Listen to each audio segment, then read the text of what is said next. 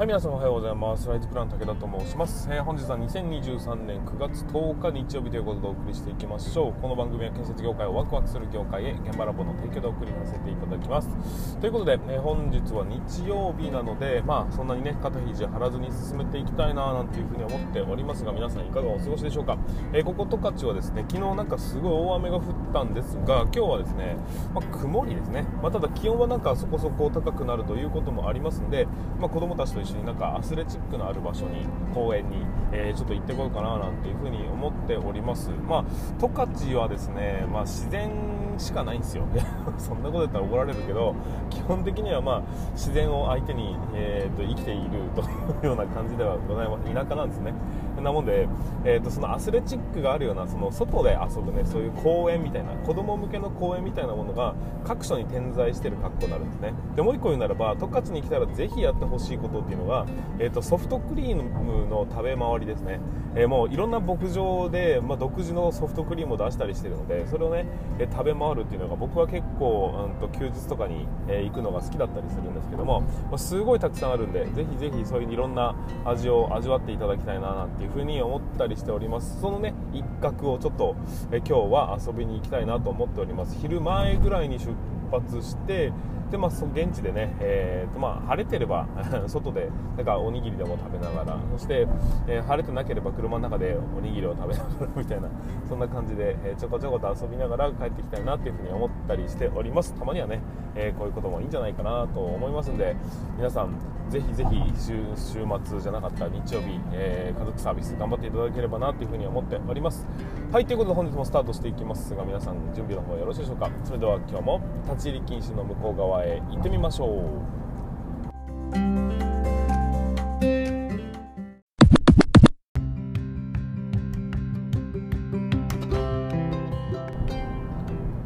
はい、皆さん改めましてこんにちは。ライツブラン武田と申します、えー建設業を持ち上げて楽しい仕事にするために YouTube チャンネル建設業を持ち上げる TV を運営したり、現場ラボというサイトでは若手の育成、働き方改革のサポートをしたりしております。ということで今日はですね、まあちょっと運転しながらの話になりますんで、えっ、と、音声が、えー、とちょっと悪いかもしれませんけども、その辺はね、ご容赦いただきたいというふうに思っております。えっ、と、皆さんどうでしょうか？元気でしょうか？何の話をしようかな。あそうだ。うんとですね。今日はなんか日曜日あれですね、えーなんか僕の昔話でもしてやろうかなと少し思ったりしたのでえっ、とまあお付き合いいただきたい方はお付き合いいただければなというような感じで進めていきたいと思います。今日は僕の昔話で 別に一応ね建設業に絡むところでいきますが、えー、と僕の大変だった現場シリーズ第1弾ということで、えー大変だったなあの現場はっていうところのお話をね少しできればなというふうに思っております。でそれはその現場はですねいつだったかな7年目8年目ぐらいだったような気がするんですけども、えー、とそこの現場だったんです。現場だったんですって。えっ、とですね場所はですねうんと北海道にはあるんですがとある、え自衛隊の駐屯基地というところで作業を、まあ、工事を、ね、させていただいたんです。でうーんとレーダーサイトって言いまして要はうんと敵の船船じゃないや飛行機が飛んでるものをこう見渡すために崖っぷちにつけられ作られてるようなそんな施設レーダーを積んでおく施設で例えば標高何メートルのラインをこう警戒することができますみたいなレーザーを飛ばしてねえー感知するようなそんな施設を作るということだったんですけど、まあ、そのね僕らは建築工事なんでその箱を作るのが目的なんですけどもその僕らがその箱を作ったらその上に、えそのレーダー業者がですね、えードーンとドームを立てていくというようなそんな感じの工事だったんですよ。で僕らは約ですね1年半2年間ぐらいかけて、えーその高さそんな大したことないんですよ。その 3, 3階建ての建物を作りましてで大きさもですね12メートル真四角ぐらいの全然大した大きさではないんですが、えーそれでもね2年かかるんです。なぜそんなこそんな工事に2年もかかるのかっていうとまず環境が過酷すぎるというような状況だったからなんですよ、まあ、最初はね僕らまあ地元ではなかったんで、まあ、余裕でしょっていうような感じで乗り込んだんですけどまあやってみてあまりに自然環境が厳しいというところに気づかされたっていうことです。でね、えー、と大変だったっていうポイントは本当にいくつかあるんですけども、えー、と一つ目は標高が高すぎるっていうとこなんです、まあ、標高として見て見たらですね、えーと、何メートル？400メートルぐらいなんで、まあ、なんていうの地図からすると大した高さではないように感じられるかと思いますがでも400メートルぐらいになってくるとですねちゃんと雲の上に上がるんです。だからえーと、雲海みたいな状態になるのは結構ざらにあってですね雲で下界が見えないというようななんか1000人の気持ちになれる高さで作業をしておりました。でそれがなぜなぜ大変なのかっていうのもいくつかあるんですが1つはですね、えーとそこに上がるための道です。場所が、えーと、山のてっぺんで作業しなければいけないそして崖地で作業しなければいけない関係上一方通行なんですね。で一方通行の細いなんか坂道みたいなもの上がっていくんですが本当に、えーと、片道交互通行状態なんです。麓から標高 300m ぐらいのところにある自衛隊の隊舎のところまでは本当に一本道でしか上がれないような仕組みになってるんですよ、まあ、話を聞くと万が一敵がね攻めてきた時にここ以外の道を通れないように制限してるというのがなんか目的らしいんですけども、まあ、そこのね道を上がるのはまずは一方通行なんです。で大社からさらに 100m ぐらい上がっていって現場ということになるんでそこに向かう道も一方通行ということで一方通行が1回そして2回あるんですよ。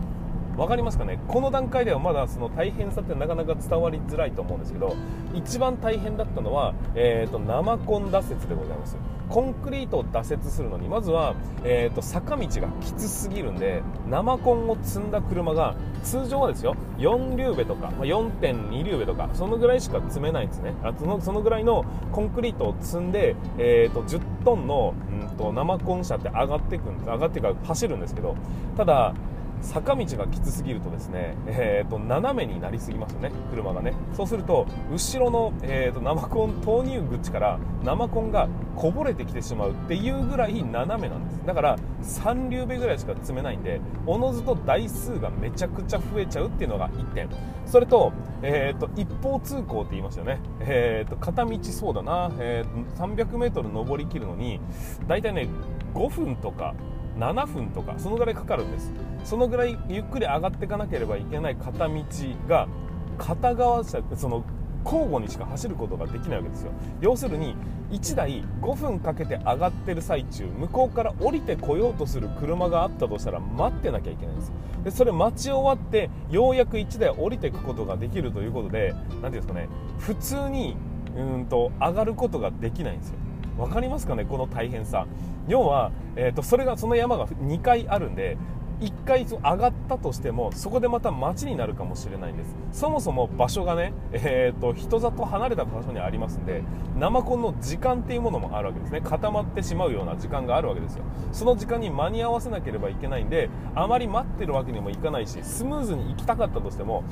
と現地に着いて5分かけて上がってまた5分かけて上がって挫折します。それが5分かけて降りてまた5分かけて降りていくっていうところが全部片側交互通行状態になっているのでつまりは、えーと、2台とか3台とか貯めておいてで一気に3台ずつ上がっていきで今度挫折が終わったやつらも23台固めて降りてくるってことなので通常1時間ぐらいで挫折が終わりますよっていうようなものだったとしても4時間ぐらいかかるんです。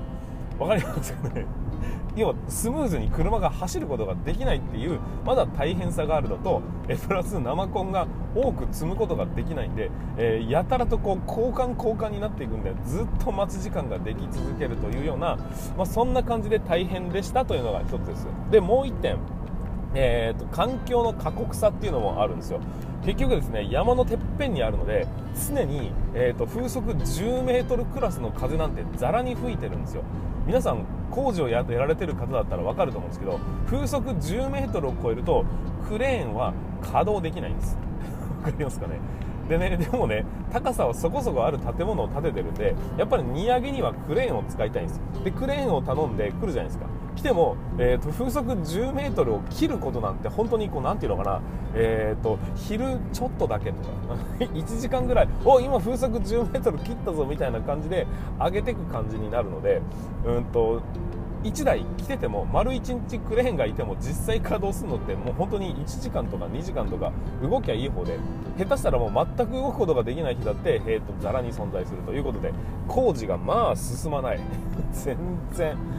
すごい大変な場所だなっていうふうに思いました。はいそして環境の過酷さその3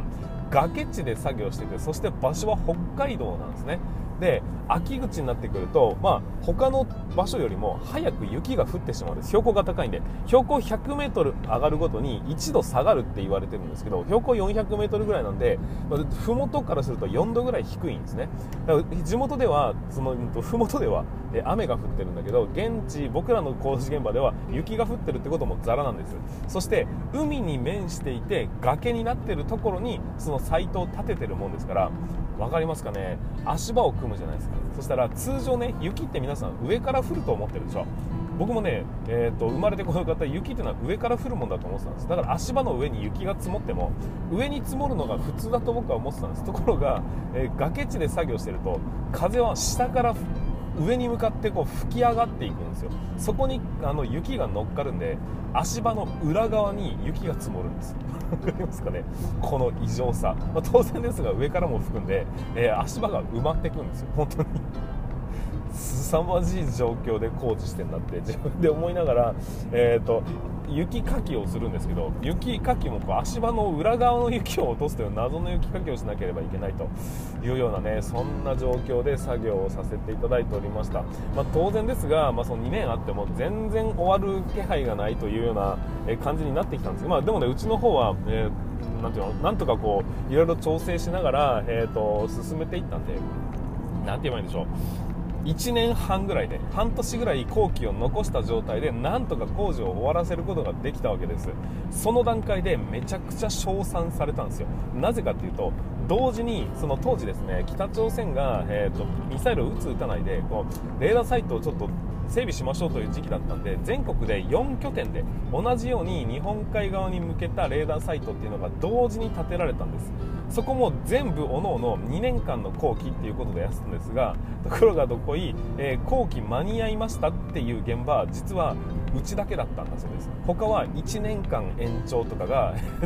ほとんどだったみたいでつまり工事を間に合わせただけ。ただ普通のことなんですけどそれだけで、えー、 wonderful beautiful ですよ。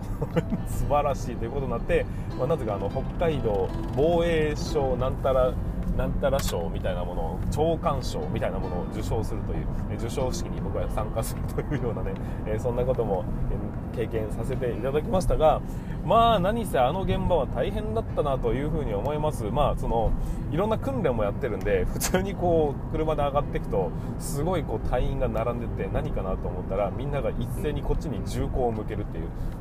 すっげえ怖い。そんな、え経験もしましたそのその銃口は訓練なんでね、えーと火薬入ってませんとは言われたんですけどでもあの銃口を向けられるカチャっていう。あの気持ち悪さぜひ皆様味わっていただきたいと思いますが、まあ、でもそういうような、えーと、変な現場に配属されて、まあ、自分でね経験してなかなか大変な現場だったなというふうに思っておりますがこういう経験がね、えーと、今の僕を作ってるっていうのもありますんで、まあ、いい経験だとこんなことは一生ないでしょうからね、そんな経験をさせていただいたというようなそんなお話をさせていただきました、えー、まあね、日曜日はま肩肘張らずってことなんで、まあ、これからも、ま少しずつ僕の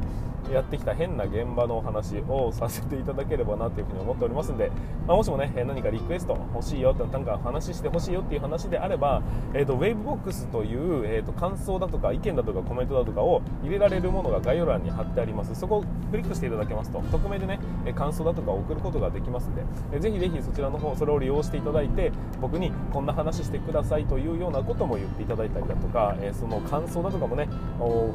お寄せいただけますと僕の励みにもなりますのでそちらの方はよろしくお願いいたします。はいということで本日も最後まで ご視聴いただきましてありがとうございました。また次回の放送でお会いいたしましょう。それでは全国の建設業の皆様本日もご安全に。